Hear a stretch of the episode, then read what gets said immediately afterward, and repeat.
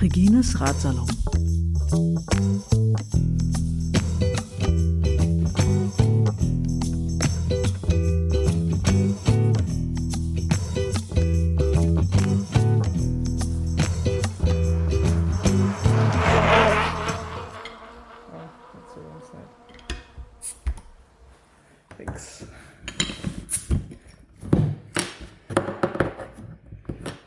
Cheers, Karin. Cheers.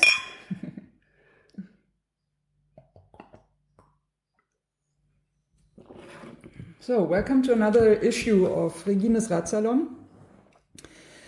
As well in English as some episodes might be, because uh, the guest I'm presenting you today comes from the Netherlands, so we decided to go in English. um, yeah, it's. Uh, it's a funny thing because uh, yesterday I was at the uh, Brandenburger Tor to give the start sign for the Grenzstein Trophy.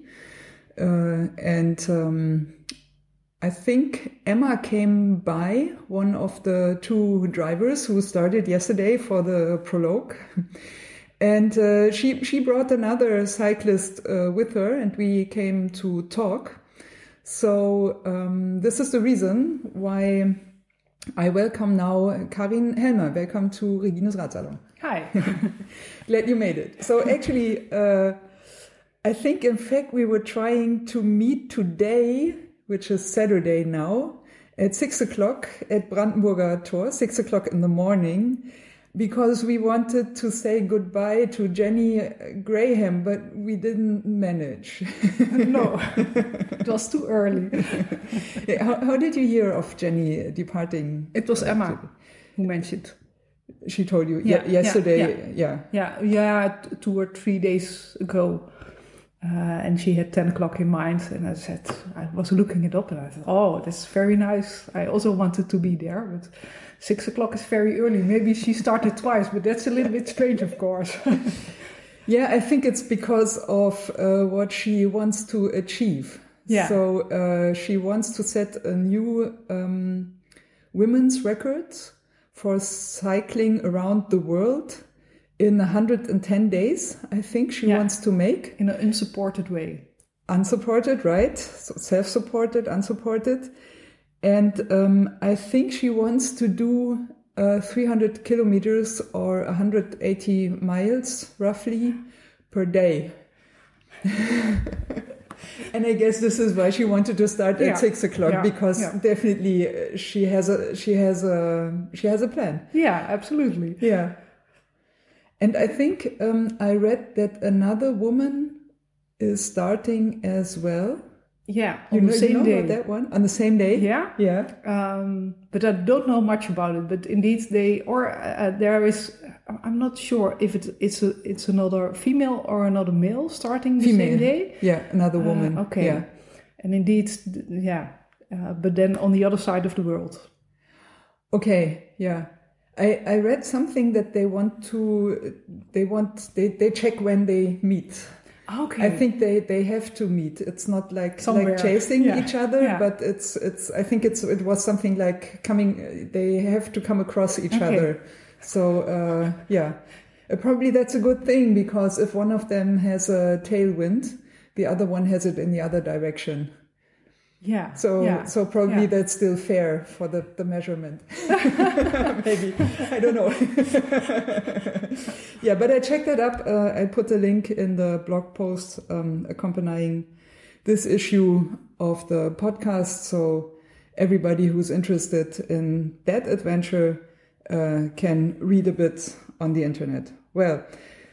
Um, Jenny started today in the morning. I think it was quite. Uh, I hope it was successful. I didn't hear anything so far.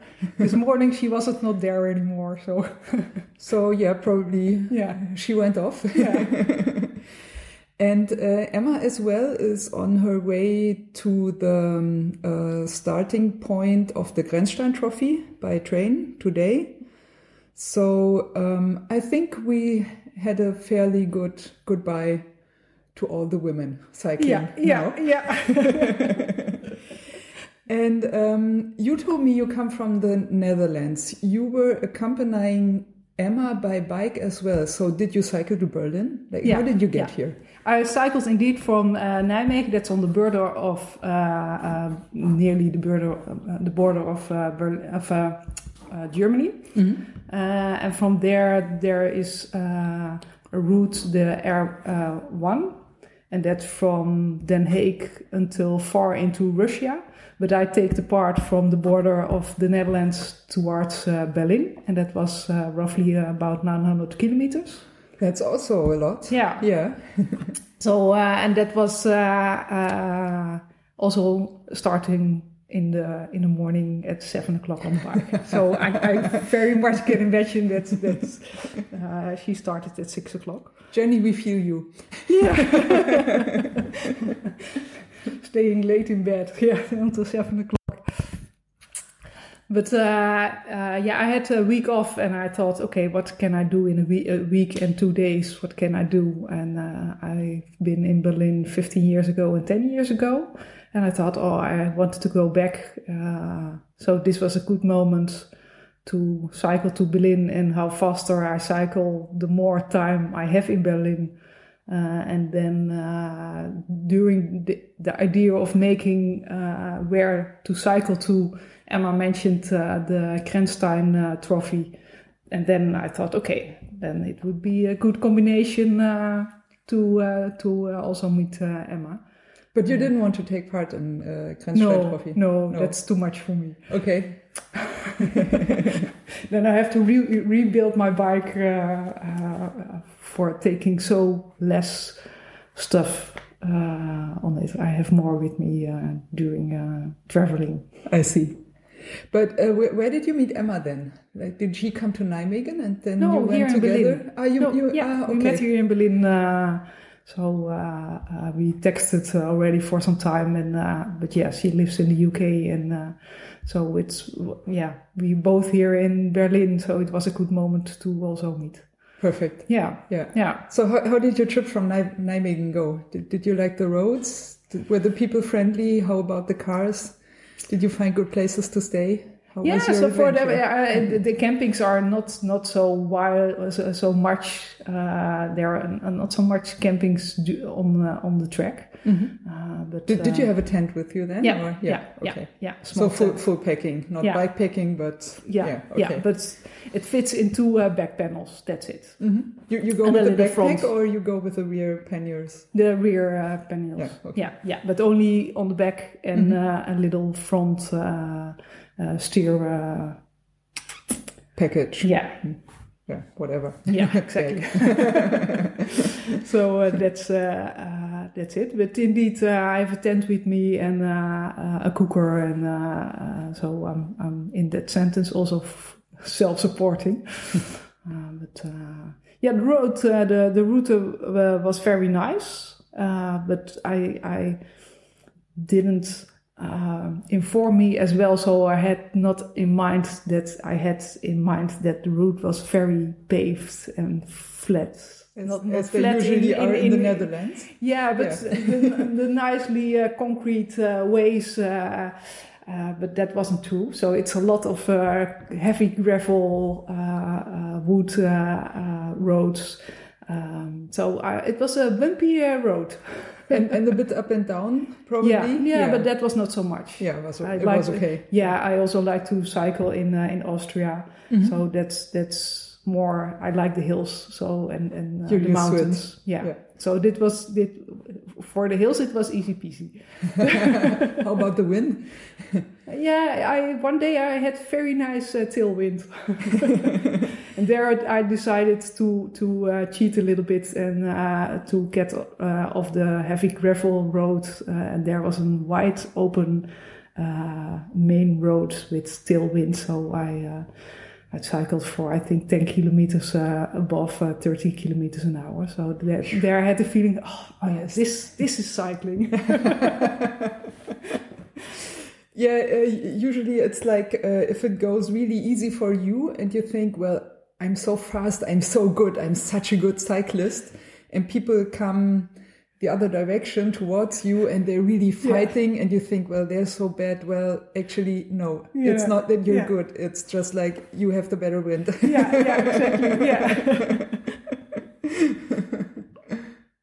so you had the 900 kilometers how, how long did it take you all in all Eight days. eight days Yeah. So we had something like 100 120 130 kilometers Yeah. per day or something like that Two times I had a day of only 90 kilometers because there the road was not so funny at all. So Mm-hmm. I, uh, and, and a lot of rain in the beginning. Uh, and the longest day it was uh, 140. Mhm. So Which between 90 and 140. pretty much with like all the baggage Yeah. i think i think Yeah. 100 120 might be the usual thing Yeah. And everything on top might be pretty good but you had the wind Yeah. then you probably on that day I had definitely not have that wind on the on the 90 kilometer day. i think it's a bit unfair because you're dutch and i think dutch are not allowed to complain about wind no? no Oh. because everybody in the world thinks that dutch people are used to have the wind so is that true or is it just some bad cliche which is pretty unfair Yeah, for me it feels a little bit if you have climbed a hill, then you have a nice view. If you had wind on the head, uh, you work as hard if you do a climb, but you don't have the view. Yeah, you're not rewarded. No, you just have all. to. You Yeah, have to go on yeah, fighting. Yeah, yeah, And uh, and uh, probably if you decide to turn around, maybe the wind Yeah. turns as well. So you have that to can fight that again. can be. But, yeah, I also like to complain about the wind. Yeah, which I mean, uh, well, Austrians and Swiss people are allowed to complain about the hills as well. I think Yeah. that's pretty fair. Yeah, view. So, uh, but that wasn't your first biking adventure trip. You did some. You did some trips before. Yeah, yeah. Was this the, your longest with the 900 kilometers? No. no. No, the longest was uh, in 2014, and it was 4,325. Where was that one?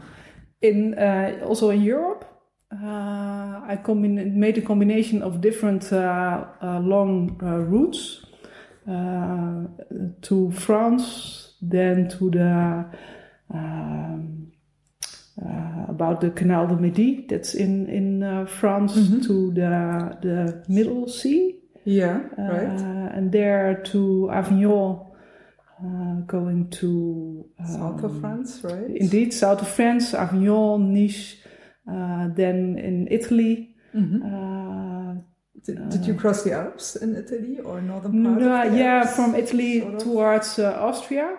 Mhm. And there, I, of course, there's Stelvio, and I thought, oh, now I'm very uh, in good condition. So uh, I was, left the tent and everything uh, on the campsite and uh, uh, cycled the Stelvio. Uh, uh, and then, How, how was it? Did you like it? yeah, it was a very nice. Uh, uh, it's it's a very nice climb. Yeah, I think it has some very nice switchbacks. So just go for the Yeah, for the curves. Yeah, yeah. And, There's uh, one point you look, you look, and you see so a, a very long distance, uh, all the curves. It's it's very beautiful. And also when you're cycling uphill, you see, oh, I have to go there. I have to go there. So Yeah. you recommend doing it? Absolutely. Absolutely. Yeah, yeah. Any training you should do before doing the Stelvio? Or just like if you like to have a steep uh, mountain, go for it? In the end, I think everybody who wants to do it can do it. Yeah, okay. Maybe you have you need another gear, Mhm. but but it takes maybe a while. But everybody can enjoy the view. Yeah. But of course, training helps. Well, sometimes. so you were in this, I think we were, yeah, you were going near Austria then? We were, uh, Yeah. yeah, right. And then back to Germany, Austria, Germany, back to the Netherlands. back to the Netherlands. Yeah. So a nice circle Yeah, around Europe. yeah, Oh, Yeah, and and you went alone on Yeah. your own. yeah, Wow, I think not not many women do that. Or I mean, on the other hand, if you look closer in the internet, it's full of of like women yeah, traveling alone. absolutely. Yeah. Do do you have any like like travel tips, or is there something that you would say that as a woman would like affect you especially, or would you say don't mind, just go? Don't mind, just go. Okay. Absolutely, because I, I- I started with it when I was uh, 21 already, uh, and then um, some friends of me who cycled, they were not the types I think, oh, I want to go on holiday uh, together. And people I thought, ah, it would be nice to go on holiday. They were not into cycling, so uh, I really wanted to go on a on a cycling holiday. And uh, at that moment, and it was to also from the Netherlands to uh, the Bodensee, uh, German, Austria, Switzerland, uh, to make uh, cycle to there, make around, and and cycle back. Um, and there was an option: uh, stay home or go, and I choose for go. so that was was my first uh, longer solo trip on on bike, and since then how, how long did it take you? that one it was also I did it very uh, uh, fast.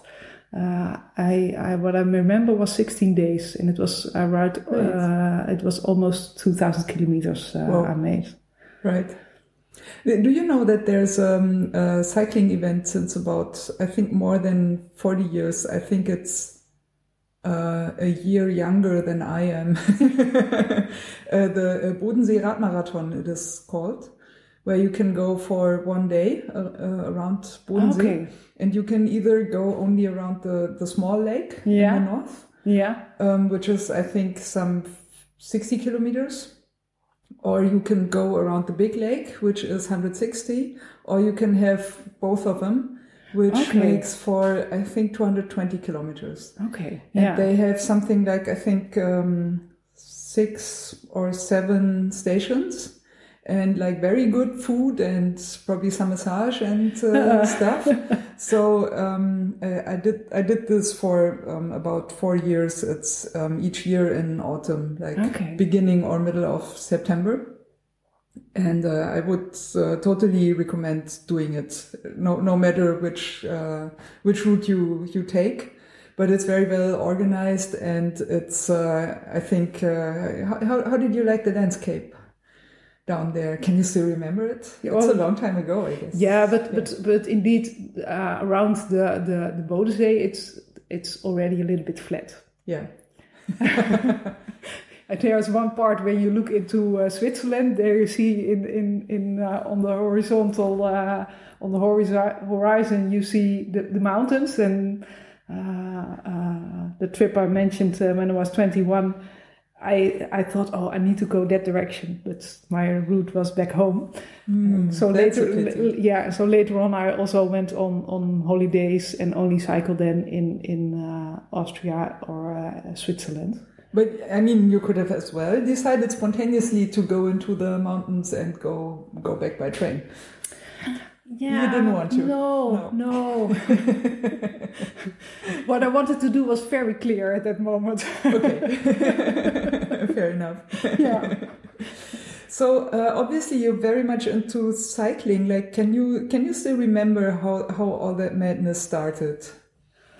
Uh, yeah, I think I was 12. Then everybody, and that at that moment, want yeah, it, it's maybe very Dutch. It, it's some kind of a grandmother's bike. It's a, a typical kind of bike, and I wanted a sport bike. So my friends at school, they all had a, a grandmother's bike, and uh, finally I get a, a women's sports bike from Yay. a niece. and uh, in the end, uh, uh, yeah, that, my brother uh, he also get a race uh, bike, and then my dad get a race bike, and the two of them they go cycling uh, very much. And I was thinking, hey, I want, I want to will cycle. yeah. So I was then uh, 11, 12, and uh, I cycled. Uh, we were living in a little village, and then I cycled to the, the bigger city, the first uh, traffic lights, and back as fast as I could. What what distance was it? Uh, back and forth, I think it it was six kilometers or so. Okay, So not far away, but, you did a time trial. Yeah, Yeah, yeah, yeah. obviously. yeah, yeah. And uh, then my brother he started uh, to uh, uh, strip a bike, uh, make it a new color, and put it all together. And there started a little bit my fascination of uh, building uh, bikes. And I was very on top of it. And uh, one day, oh, is this uh, the bracket? And then the next day, is this the bracket? No, no, that's uh, the head tube. Okay, okay, okay. So when he has finished his bike, uh, I thought I also want a new. Uh, I want a really a race bike, and then uh, my father arranged uh, a very big frame, sixty centimeters, and I'm not so tall. Whoa. Okay. So, uh, but uh, That's really big. Yeah, yeah, Yeah. but that's what we could have at that moment. okay. Uh, so we uh, stripped that, also that bike and uh, make it a nice color and put it all together. But of course, indeed, I, I started with racing with a group and uh, I couldn't follow because the bike was too big. Yeah. And, uh, yeah.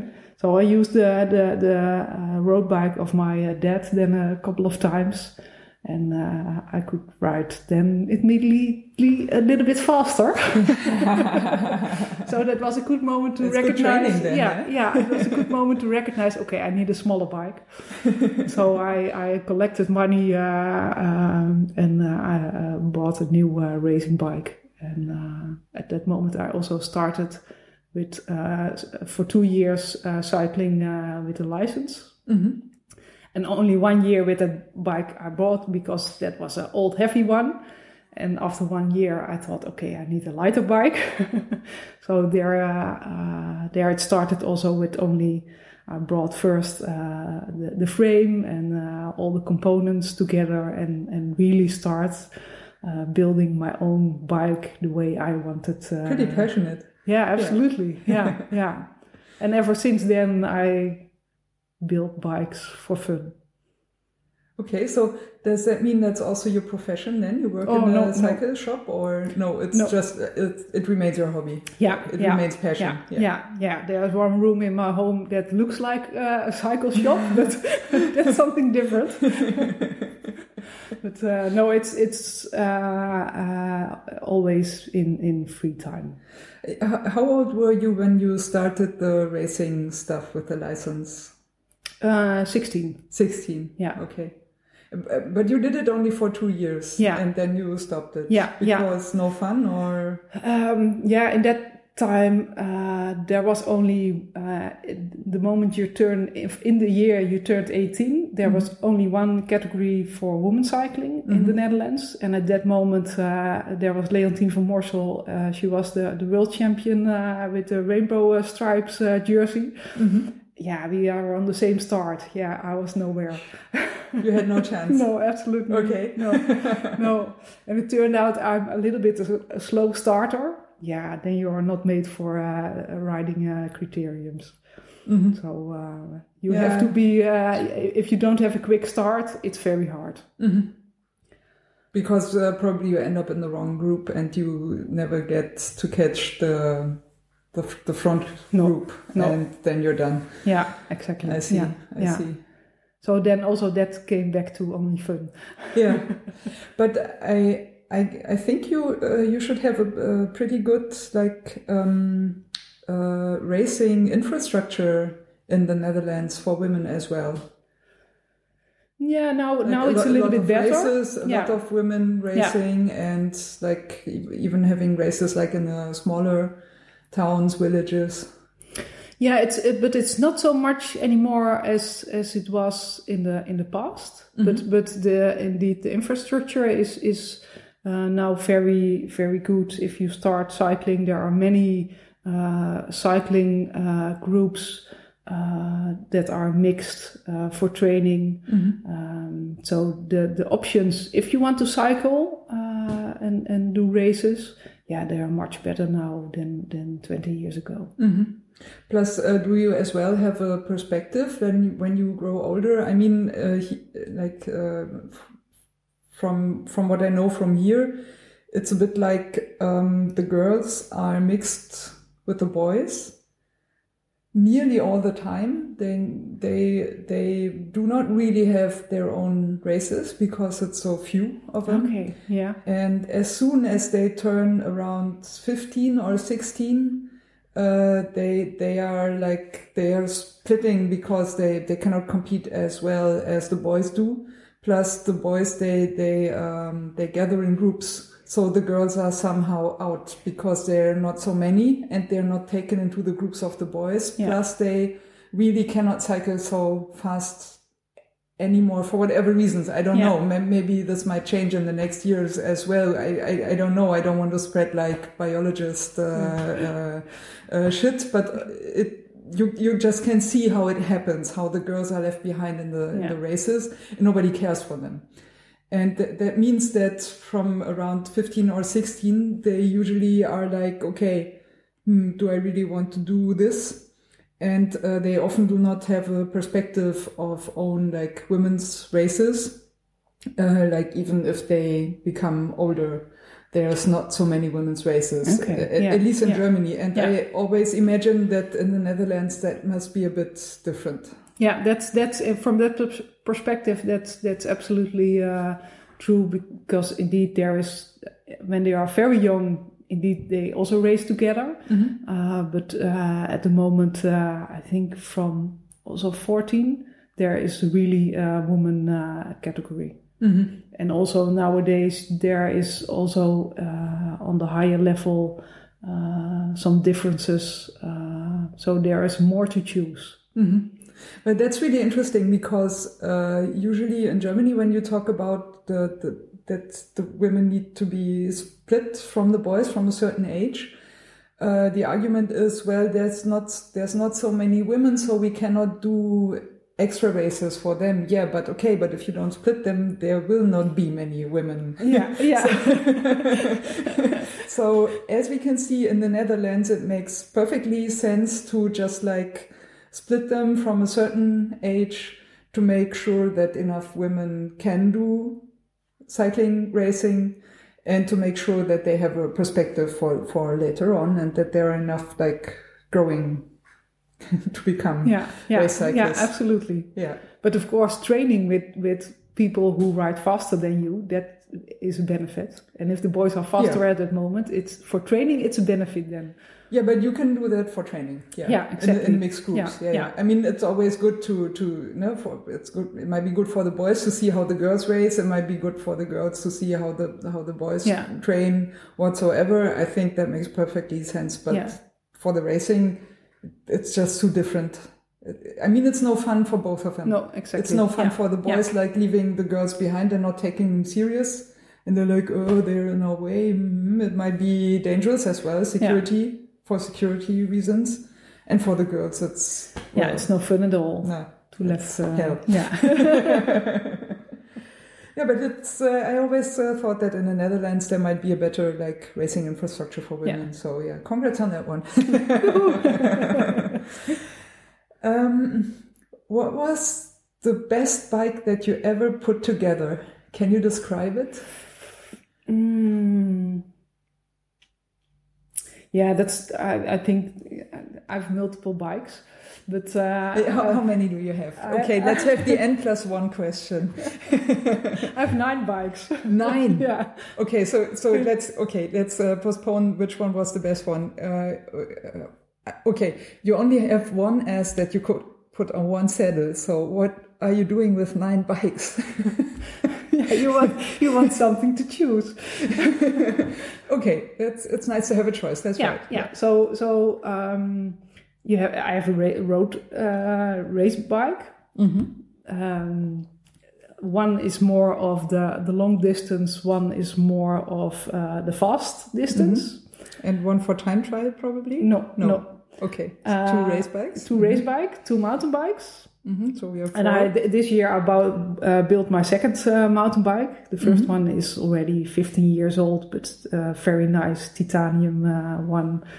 Uh, but yeah, I wanted to have one with uh, full suspension. Okay. So we have four bikes Yeah. now. Yeah. Then uh, uh, the the traveling bikes, also two. Two, eh, but why two? I mean, you can only travel with one, basically. Yeah, but- do you need two? One is more for more heavy load, uh, uh, and and the one I've traveled with to to Berlin now is a little bit a lighter uh, one. I get it. So uh, for the fast tracks and the more uh, touristic uh, tracks. Okay, but do they have different uh, wheels? Like, is like for example, one should be more gravel and the other should be more for the road. Yeah, this the the uh, the lighter one has uh, tires uh, of uh, 1.4 uh, inch, and uh, I imagine the other one is 2.2.3. So it's a very uh, so you can- balloony uh, one. Yeah, You can go for different terrain. yeah, Yeah. yeah. Perfect. Okay, so we're six. Now it's uh, three missing. Yeah, yeah. so of course everybody has a bike to go into the city, and if it's uh, uh, if it's gone when you are back at the point where your bike should be, it's a pity, but it's not a shame. So. Okay, number seven. Uh huh. Then uh, The everyday grind thingy. I don't use it so much, but uh, and it's also it's a it's a totally white uh, bike, and everybody every time said, "Oh, what a nice bike!" And I, it was it's at uh, uh, uh, it's a, it was the ch- cheapest bike I bought. it was only a hundred euros, but everybody said, "Oh, what a nice bike!" How, how long do you have it? I have it now for already uh, six years. Okay. But but it's always standing inside because if I left it outside, it's rusty and gone in a Yeah, year. okay. So it's very very cheap everything. But it's Fair enough. huh? if it's Yeah. it's stolen, it's not a problem. Okay. Uh, so it's a uh, seven now. uh-huh. So two missing. Yeah. One to uh, uh, to ride uh, to work with, Okay. and that more gears and. Um, and one, yeah, I don't know how you say it in English. It's a laying uh, bike. Ah, yeah. Um, uh, Liegerad in uh, in German. I think it's uh, HPV, human powered vehicle. Uh, not exactly, but yeah, it's like you you you lay back and you pedal in the front. Yeah, Yeah. yeah, yeah. Your your feet goes first. Yeah. uh, which I think might be very nice to cycle with in the Netherlands because you do not have so much of a wind problem and everything is nearly flat. so you don't really yeah, have a That's problem. true. Yeah, yeah. Plus, probably because you're a bit lower on the streets. I, often, I I would never cycle such a thing in a city like Berlin because I think people just don't see you because Yeah. you're just so low. Yeah. But I think since the Dutch are known to be very respectful with cyclists, so probably that goes better there. yeah, but but uh, to everybody I mentioned, I have such a bike. They say, "Oh, it's isn't that dangerous?" And do you have a, a yellow uh, flag uh, Yeah. on the back? And then I say, "No." I ride it like uh, nobody sees me, so I have to watch very careful. and- You always and- take care, Yeah, yeah. yeah.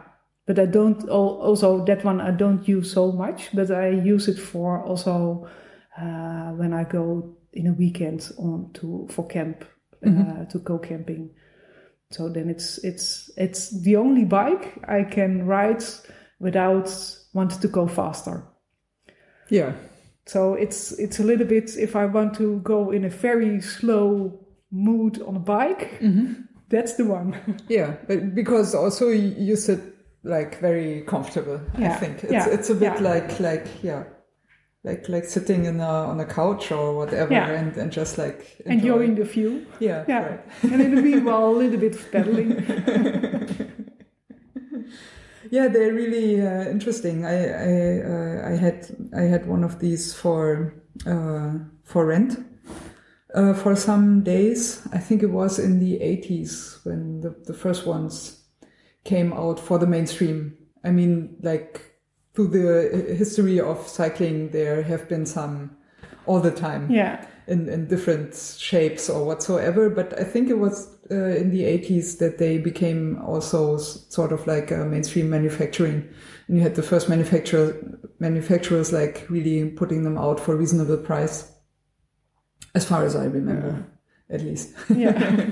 yeah, it's really nice. And I heard as well that um, uh, a lot of pregnant women like to use it because if your belly Okay. gets really thick, you don't have a problem. If you're sitting on the normal bike and lean a bit in the front, then Yeah, well, but it's- at a, cer- a certain not- number of months it might be Yeah. hard. and uh, like with with laying and sitting a bit more comfortable, you have it easier. You don't have all the weight to carry with your back. You just like sit down and you can still do your pedaling. Yeah, but but uh, getting uh, getting it on, Yeah, it's it's a little bit uh, Harder. harder than a normal bike. yeah. You, you need to get used Yeah, to it. yeah. yeah, Yeah, yeah. but if you don't used to it, it's very scary. yeah. I uh, let some people try it, and they say, "Oh no." Oh, fine. yeah, they turn over to one side or to the other side. I, I remember as well that uh, it's you also need to get used to how you get around the curve. Yeah. Like uh, how how narrow or how wide you need to go because it's uh, well a bit different way of steering. Yeah, Do you, do you have the the steering like uh, in front of you up or or In front uh, of me. In front yeah, of you. yeah. But it's movable, so I can can stretch my arms or put put Ah, it very great. close together. Yeah. Yeah, very nice. Yeah. Yeah. Because I, I've been testing in the 80s, I've been testing too. Like one where you have the steering like under your seats, which I really like a lot because you can just like let your arms hang down and go. It's quite easy. And uh, the other one with the steering up, and I, I found it very annoying to have the arms like all the time, um, Yeah. having them put up in front of you. But yeah, sure. If you can just like have it a bit nearer to you or farther, then yeah, that might be nice. yeah. And also with then with the steering, if you have a very short corner, Yeah. you move it away, and then you you can turn it very easily. Ah, and if tricky. you you have the long straight way, you uh, Put steering towards you. towards you, and then you nearly have to touch it. Great. okay, so that was for the nine bikes, but there was one question that we have uh, spared. Which was the best bike you put together for yourself so far? Uh, Do you still have it? Yeah, yeah, yeah, yeah. Um, uh, it's a, a Cannondale uh, Synapse, and Mm-hmm. I put uh, SRAM Red as a group uh, on it on uh, on So it's one of your race bikes, Yeah, obviously. yeah, yeah. The, the, the, the, um, for the shorter or for the longer race? this is for the, the longer uh, uh, tracks. Yeah. So so So I so- there yeah. I put on uh, 28 millimeter uh, tires. Mhm. So there's a little bit more uh, uh, comfortable uh, riding. And the frame might be a bit longer, not so nervous as the one for the shorter. Yeah, it's not so much uh, uh, shorter. The one I have for the for going faster. That Mm-hmm. that's is it's a longer frame. Um, uh, also with SRAM Red, I love the SRAM. Um, but for the for the the Cannondale, I also had in mind. Okay, it needs to be have, it needs to have a little bit wider tires, but it needs to be as light as possible. Okay. So I collected parts from everywhere. Um, and uh, most of them are second-hand parts, but Great. uh, uh, yeah, I liked to collect and put everything together in the way I I want it to be, and I also like very narrow uh, race uh, uh, bars. Um, so then it it takes some time to find uh, The right the, one. the right ones, but yeah, that's that's part of the fun uh, to collect everything and put it together. How, how much does it weigh? It's if if you uh, I've un, under the saddle the the the tool uh, things. Yeah. If you put that off, Okay. because that are heavy things, Yeah. uh, then it's uh, uh, six point seven kilo. Okay, that's nice. Yeah. Yeah, Yeah, including the pedals. yeah, Yeah, Yeah. because uh, people often weigh without the pedals, yeah, which might make sense, but yeah. yeah. But it's, Yeah, I've very nice, nice. also very nice, Yeah. very light pedals on it. If you have them in your hands, you think, what is it? It's- it's- Great. okay, so you started cycling, you started the bike trips, you started race cycling, you started pulling your bikes together. like do you do you go for do you rather go for bike trips or for racing or like what what is your your preferred pastime on the bike anyway i mean anything that you prefer or do you just say like i just do everything that i can and i have nine different bikes so i'm i i, I like to to choose everything i like to to choose the bike i like to choose what i'm doing with it when i'm doing with it or anything preferred anything special where you say, well, this is my passion? Because the nine bikes is also because I like to build bikes. If I don't like that part, then it would never have been nine bikes. Fair enough. so, so building building bikes is absolutely also uh, uh, a passion to to to do. Yeah. Um, but yeah, on on on cycling, I I uh, like to go on holiday with it. So if I think on holiday, the first thing that is in mind, where can I go with my bike? Um, but for for just for sport, uh, it's it's the race road bike. But do you still you you do not do races anymore, like with the license? But No. every now and then you go for the everybody's races. I I would uh, imagine then. No, no, uh, no, no race at all. Okay, you, But- you go but- racing for yourself, like just go faster. Yeah, but um, well, with a group.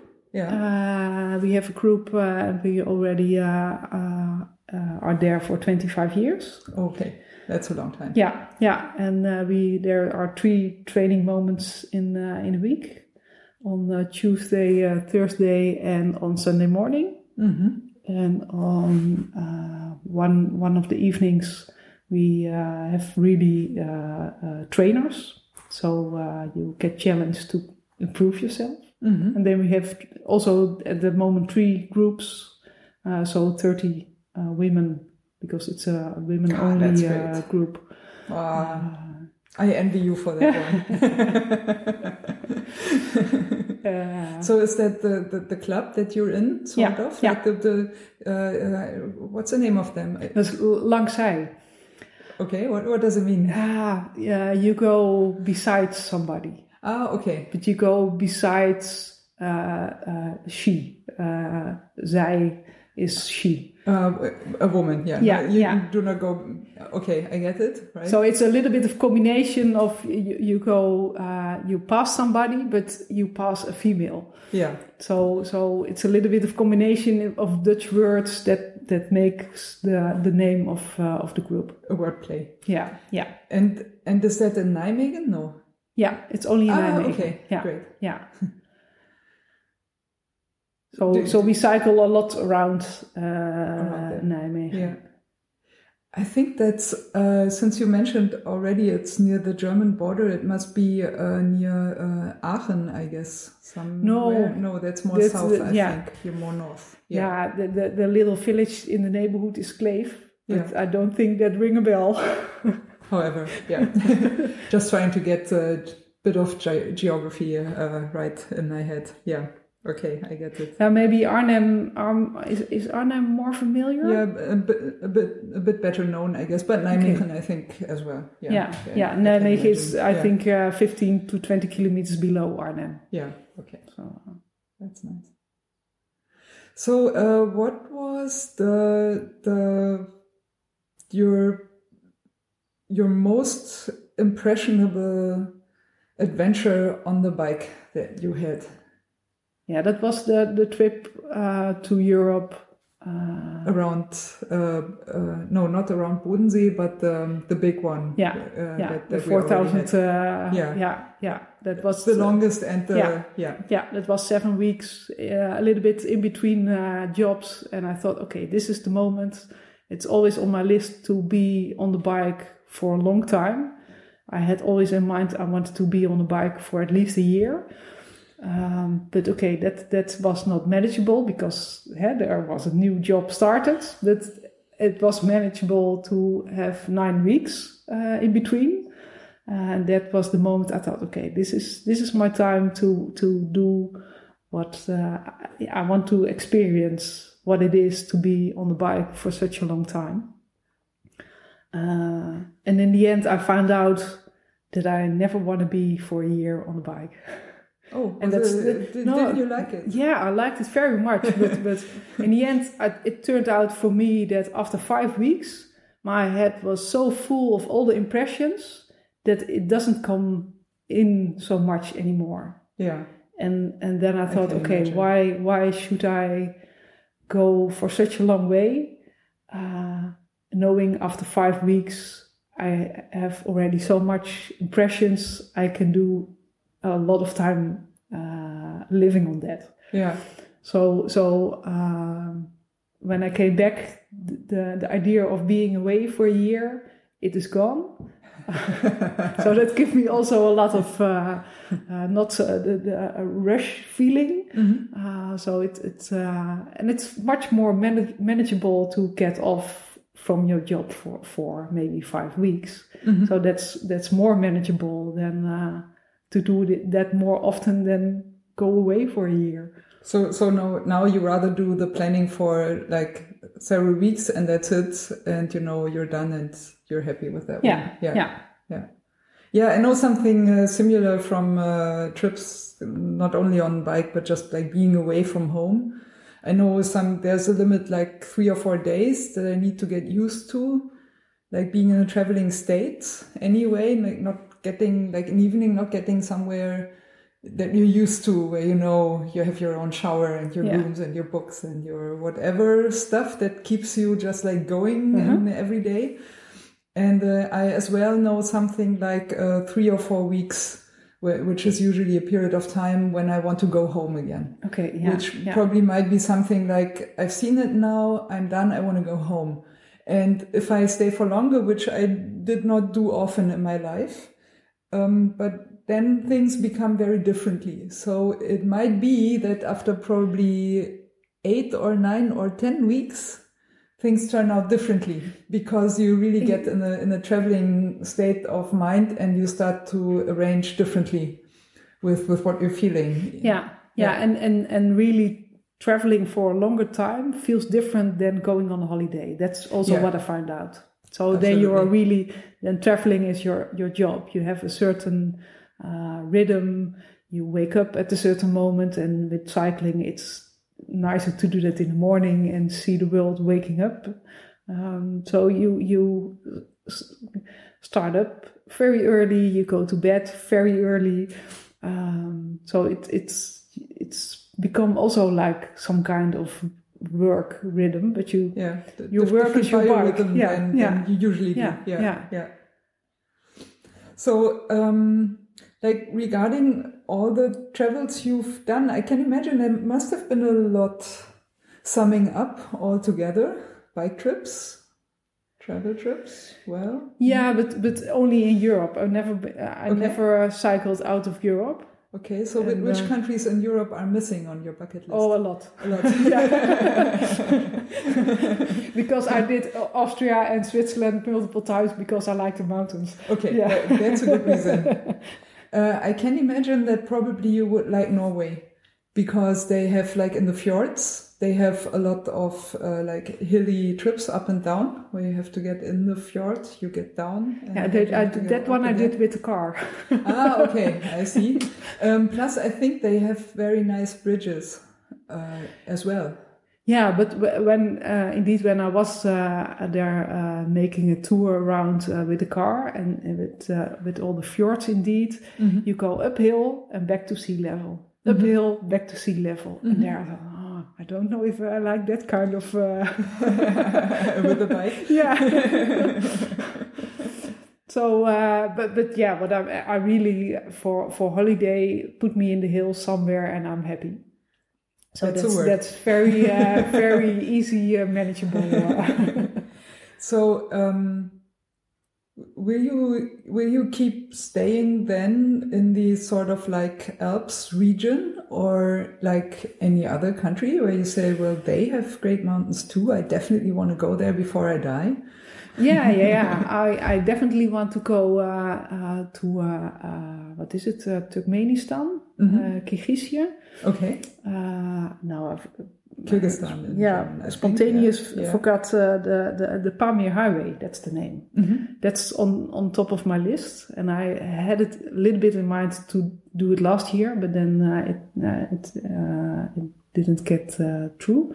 But uh, that's that's within five years. I will uh, want to do the the Pamir Highway, but you can do it with the organization, and then they bring your stuff in a truck from A to B, and that's for me it's a little bit cheating.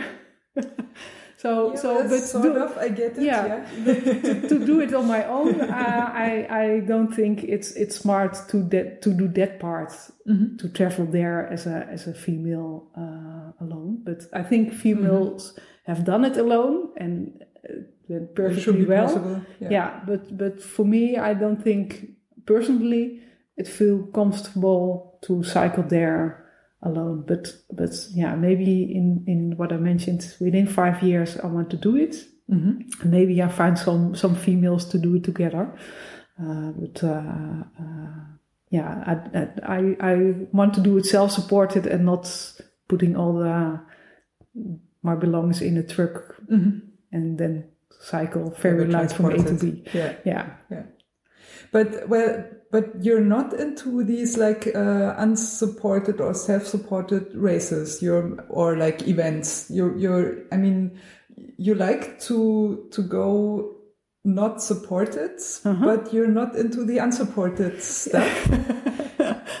I'm, I'm, um, the difference then, I think I'm not into uh, cycle uh, whole day to get a lot of kilometers. Yeah. Uh, Which you done. do not need to necessarily do. I mean, you're not forced. Like, for example, the Grenzstein Trophy or uh, what Gunnar is as well, organizing the Candy B. Graveller. I don't know if you heard of that one. No, It, fol- it follows the old uh, route when uh, they were, uh, the, the planes needed to support Berlin because Russia kept it uh, closed, closed off from, from uh, support. okay. So it follows the, the airplane's route from Frankfurt to Berlin uh, and uh, uses the, the route goes along that flight corridor. okay. So this yeah. is why it's called Candy Bee uh, Graveler because they, the, the pilots were dropping off candies for the children as well.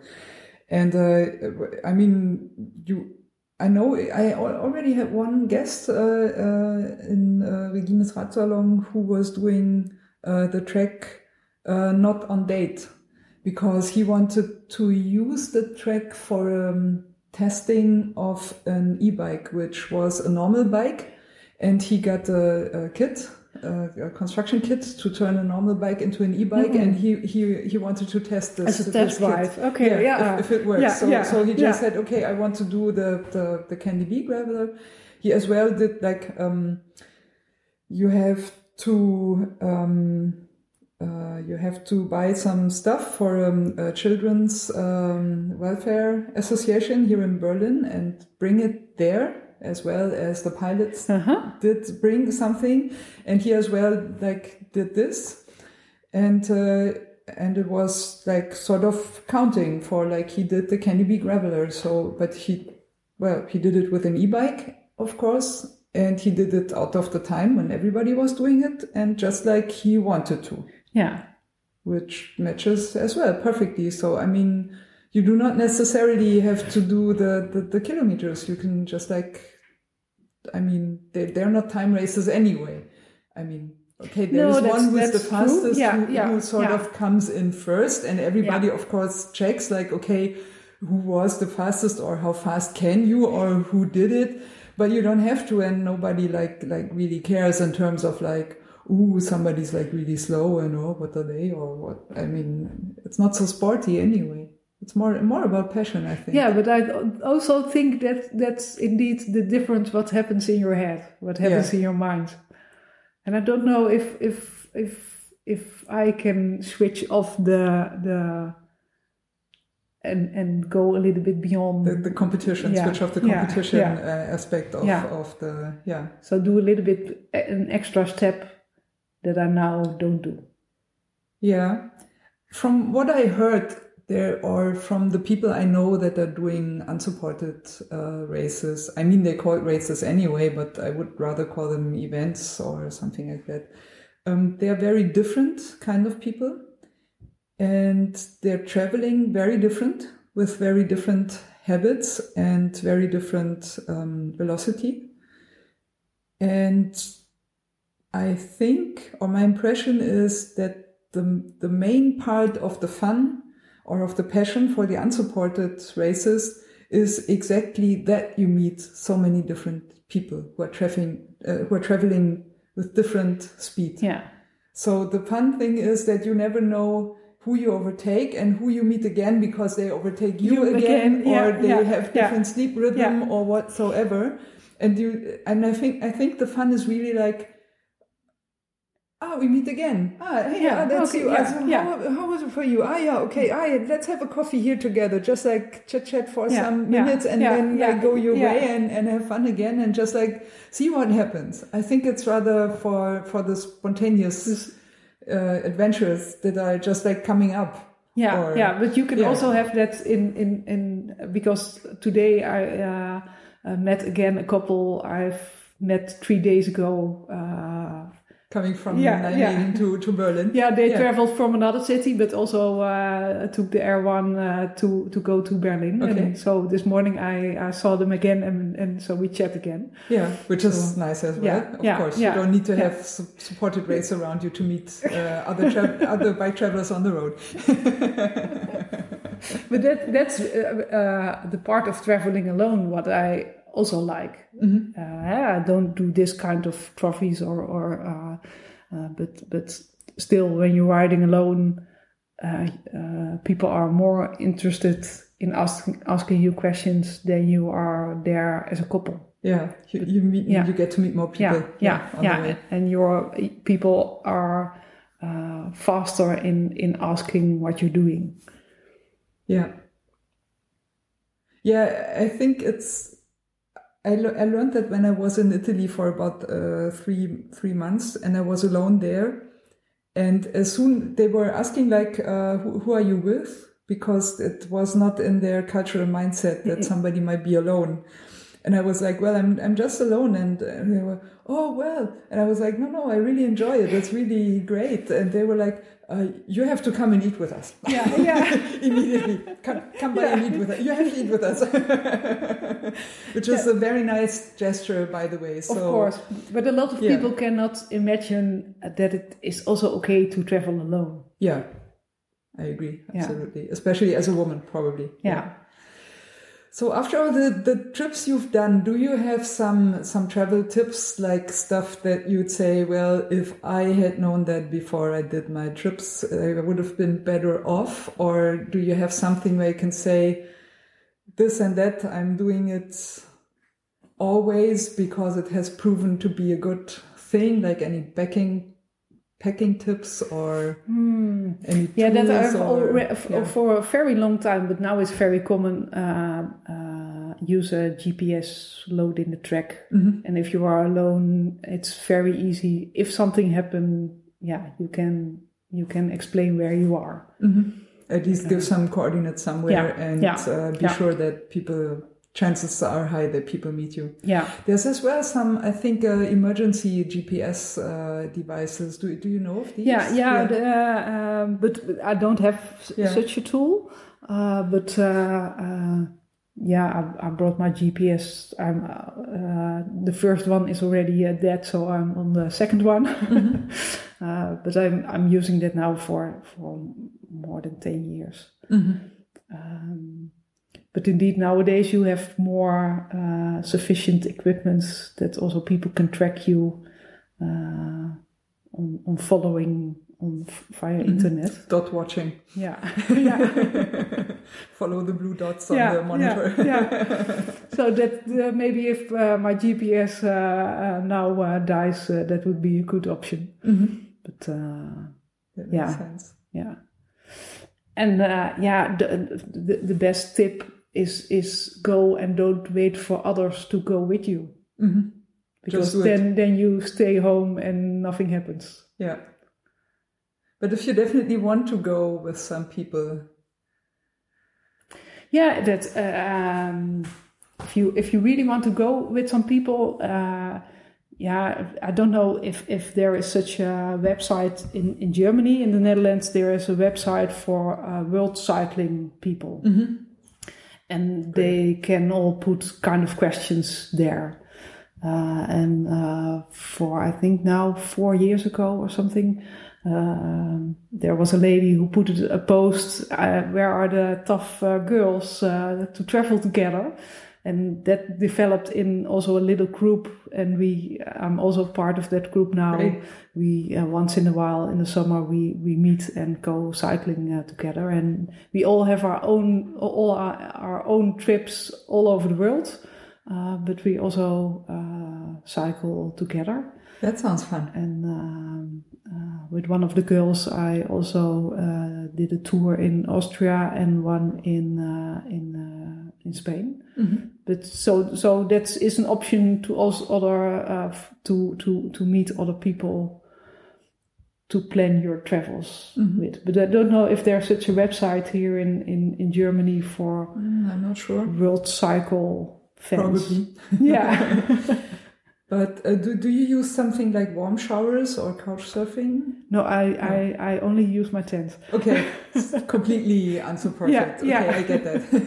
yeah, yeah, yeah. I really like. Uh, I grew up as a child on summer holiday. We go to a campsite, and that's still uh, to be outside for the whole day. Uh, yeah, that's that feels so much like freedom. That yeah, I prefer that the most above having concrete around me when I'm sleeping. Uh, do, do you do you rather uh, check for campsites or do you also go camping in the wild? I check for for uh, campsites. Yeah, is that Yeah. because of security reasons or Yeah, yeah, yeah, okay, yeah. You, you feel safer. Yeah, Yeah. yeah. But there, this trip, there was once a moment I thought there was nobody that I thought, okay, maybe I go for wild camping now. but then it turned out there was uh, somebody, and I could camp on uh, on the campsite. Uh, Ah, there. okay. You, So, you um, found you found it in the last minute. Yeah, sort yeah, of. yeah. But uh, so it it, it uh, but if there was nobody there, I I have stayed there. Mhm. So, um, but but also f- for that part in in the Netherlands, you have um, um, it's it's um, the organization who is responsible to to maintain all the all the woods, uh, all the forests. Um, they uh, have. Um, spots and i think they have around 30 spots in the netherlands and there you are allowed to go wild camping Okay, yeah, that's a good thing. Yeah, definitely. yeah. rather organize it than yeah. Yeah. But then it's more fun to go in a bivvy uh, or in uh, uh, under a tarp and not go with a tent. I get it. Yeah. Yeah. so then then Which is rather bikepacking than yeah that's Yeah, that's has nothing tent. that is Yeah. nothing to do with with for me it has nothing to do with bikes but it's Mm-hmm. another thing I like to do. Yeah, great. So, uh, probably to come a bit to an end, do you have any plans for this year? Or are you already done with all the trips you wanted to do? Yeah, and yet it, it will be uh, in in in October. Mm-hmm. Uh, uh, that really the first moment is is for work to to uh, go on holiday again. So it's it's during summertime I, I cannot go on holiday. Um, but I like to uh, maybe to to finish the the track uh, I did in uh, Spain because halfway that moment I had to go uh, back. But the track was very nice, so I want to finish uh, finish the track. So maybe They, they have nice mountains there too in Spain. Think. yeah, yeah, yeah, absolutely. yeah, I really liked it there. Uh, and then, yeah, for, so for this year, it, it will be the end of, of in, in the autumn, and then it would be nice to, to go to a place where it's it's nicely warm again. Yeah.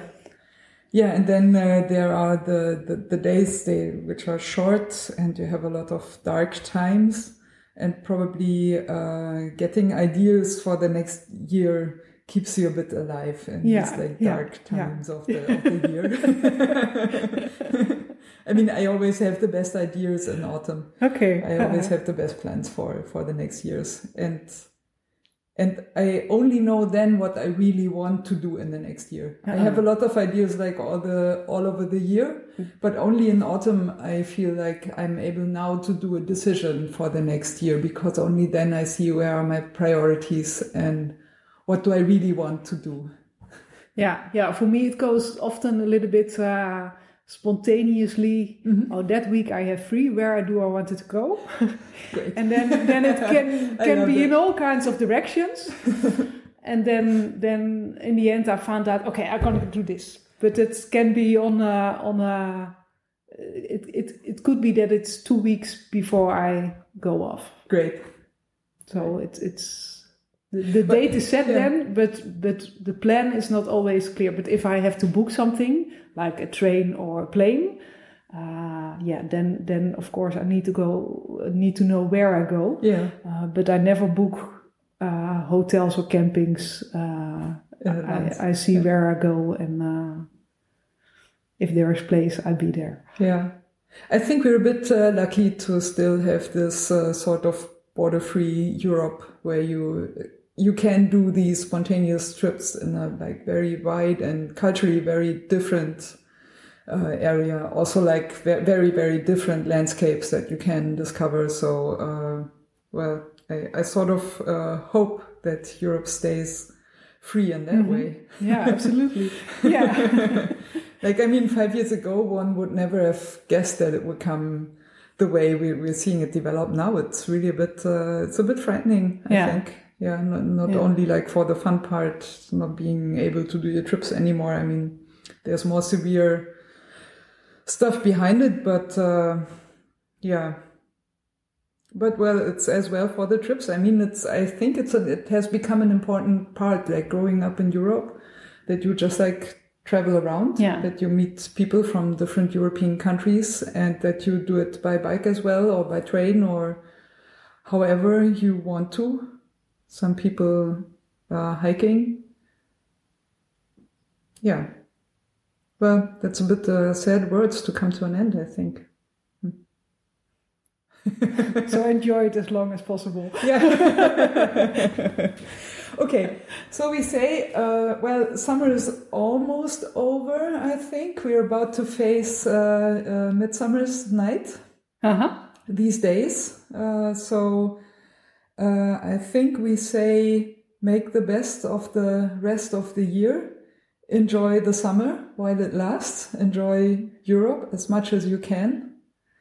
And uh, for you, Karin, I think you travel back tomorrow, but by train. Yeah, correct. Yeah, heard. yeah. Right. So have a have a good trip home, Thank you. and uh, nice to have met you. Thanks for being a guest in Regines Radsalon, and uh, have fun. Yeah, thank you. it was joyful.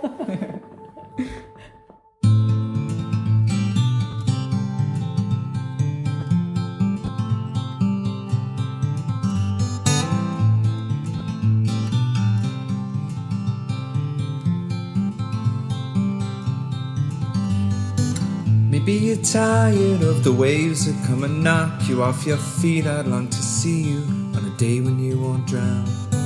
The constant dragging and deceit, your hands been tied in there to greet a life that's bounded to a world that keeps on taking every day.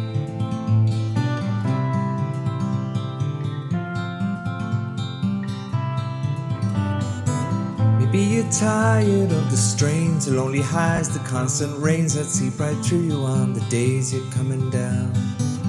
Maybe relying on horizons where the skies they fill with diamonds ain't surprising that the love that you have lost is in your mind. we go, we'll take the highs and lows with us while we see forever free from here. Maybe you're tired of the waves that come and knock you off your feet. I'd long to see you on day when you won't drown. Maybe the answer lies beneath these scattered words. They flood our streets, and now the lights without the power flicker on into the night. We go, we'll take the highs